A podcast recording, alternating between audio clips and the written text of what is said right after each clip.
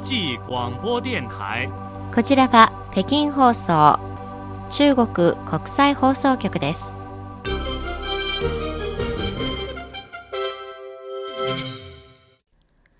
こんばんは。ニュースをお伝えします。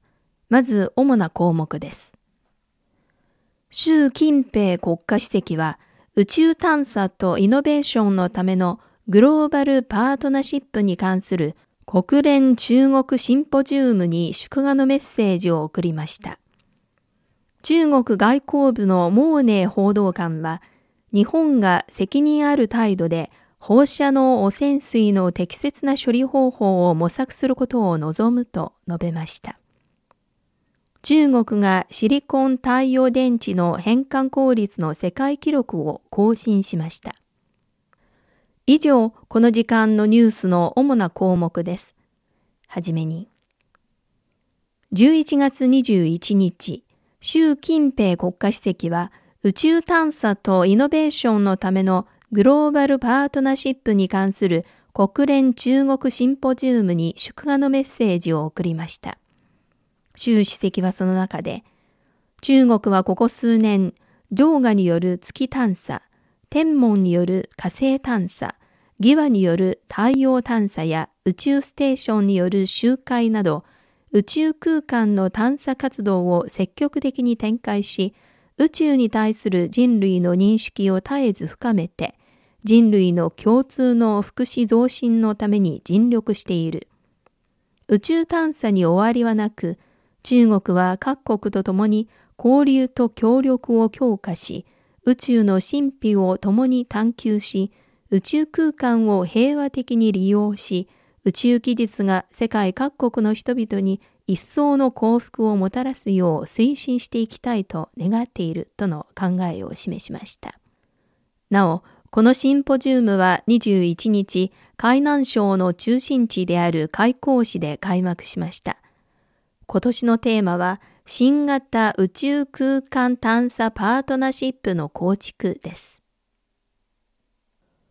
中国外交部のモーネー報道官は21日の定例記者会見で、中国は日本が各方面の懸念に真剣に応え、放射能汚染水の海洋放出案を押し付けるのではなく、責任のある態度で適切な処理方法を模索することを望んでいると述べました。報道によりますと、IAEA 国際原子力機関の技術作業部会が14日から18日まで日本を訪問して福島第一原子力発電所の現地調査を行い、3ヶ月以内に今回の調査評価報告書を発表するほか、2023年に日本が排出を開始する前に最終的な安全評価報告書を発表する予定です。モーネー報道官は、中国は IAEA の技術作業部会が日本の福島原発汚染水の処理問題について調査を進めることを支持する。技術作業部会が客観的、公正、科学的原則を堅持して IAEA の定める原子力安全基準を厳格に貫き、放射能汚染水処理の絶対的安全性を確保することを望むと述べました。モーネ報道官はまた、中日高級事務レベル海洋協議メカニズムの第14回協議が22日にビデオ形式で行われ、双方の外交、防衛、海上法執行、海洋管理などの部門が参加すると説明しました。その中で、中日高級事務レベル海洋協議は、海洋問題に関する双方の総合的な対話と意思疎通の協調メカニズムである。中国は今回の協議で日本側と共通の関心事項である海洋関連問題について踏み込んだ意見交換を行い、相互理解と相互信頼を増進し、海洋分野における実務協力を推進することを期待していると語りました。こちらは北京放送中国国際放送局です。ただいま北京からニュースをお伝えしています。ドイツハーメルン太陽エネルギー研究所の最新の認証報告によりますと、中国の太陽光発電企業が独自で開発した結晶シリコン太陽電池の変換効率が26.81%に達し、世界記録を更新しました。電池変換効率の向上とは、同じ面積のパネルで同量の光を吸収した場合の発電量が多くなるということです。推計によれば、変換効率が20%を超えた場合、1ポイント上昇するごとに下流の発電所のために5%以上のコストを削減できるということです。今回は2017年に日本企業が26.7%を記録して以来の世界記録更新となり、5年ぶりの最新の世界記録の誕生になります。北京市人的資源社会保障局はこのほど、2022年北京市人的資源市場報酬ビッグデータ報告を発表しました。それによりますと、企業の創業再開に伴い、2021年の北京市の各業界の賃金水準は2020年より全体的に上昇傾向を呈し、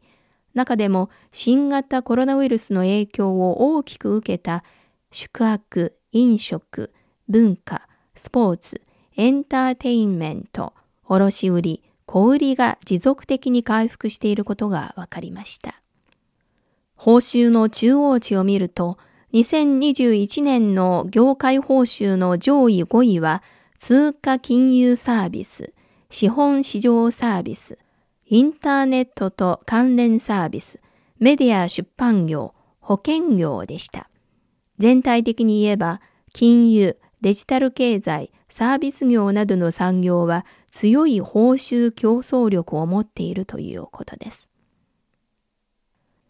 また、高級管理職のうち、報酬中央値の上位3位の産業は、金融、知能ハイエンド製造、デジタル経済でした。また、高級技術者の報酬中央値の上位3位の産業は、金融、ソフトウェア情報サービス業、知能ハイエンド製造でした。中国科学院青海チベット高原研究所が明らかにしたところによりますと、チベット高原西部の湖の5年連続の水位と水門気象観測資料を利用して研究した結果、地下水の補給により冬の湖面凍結期に湖の水位が明らかに上昇し、チベット高原西部の湖の水位の季節的水位と年次水位の特徴に大きな影響を与えることが分かりました。この研究成果に関する論文はこのほどアメリカ地球物理学連合の論文誌 GRL に掲載されました。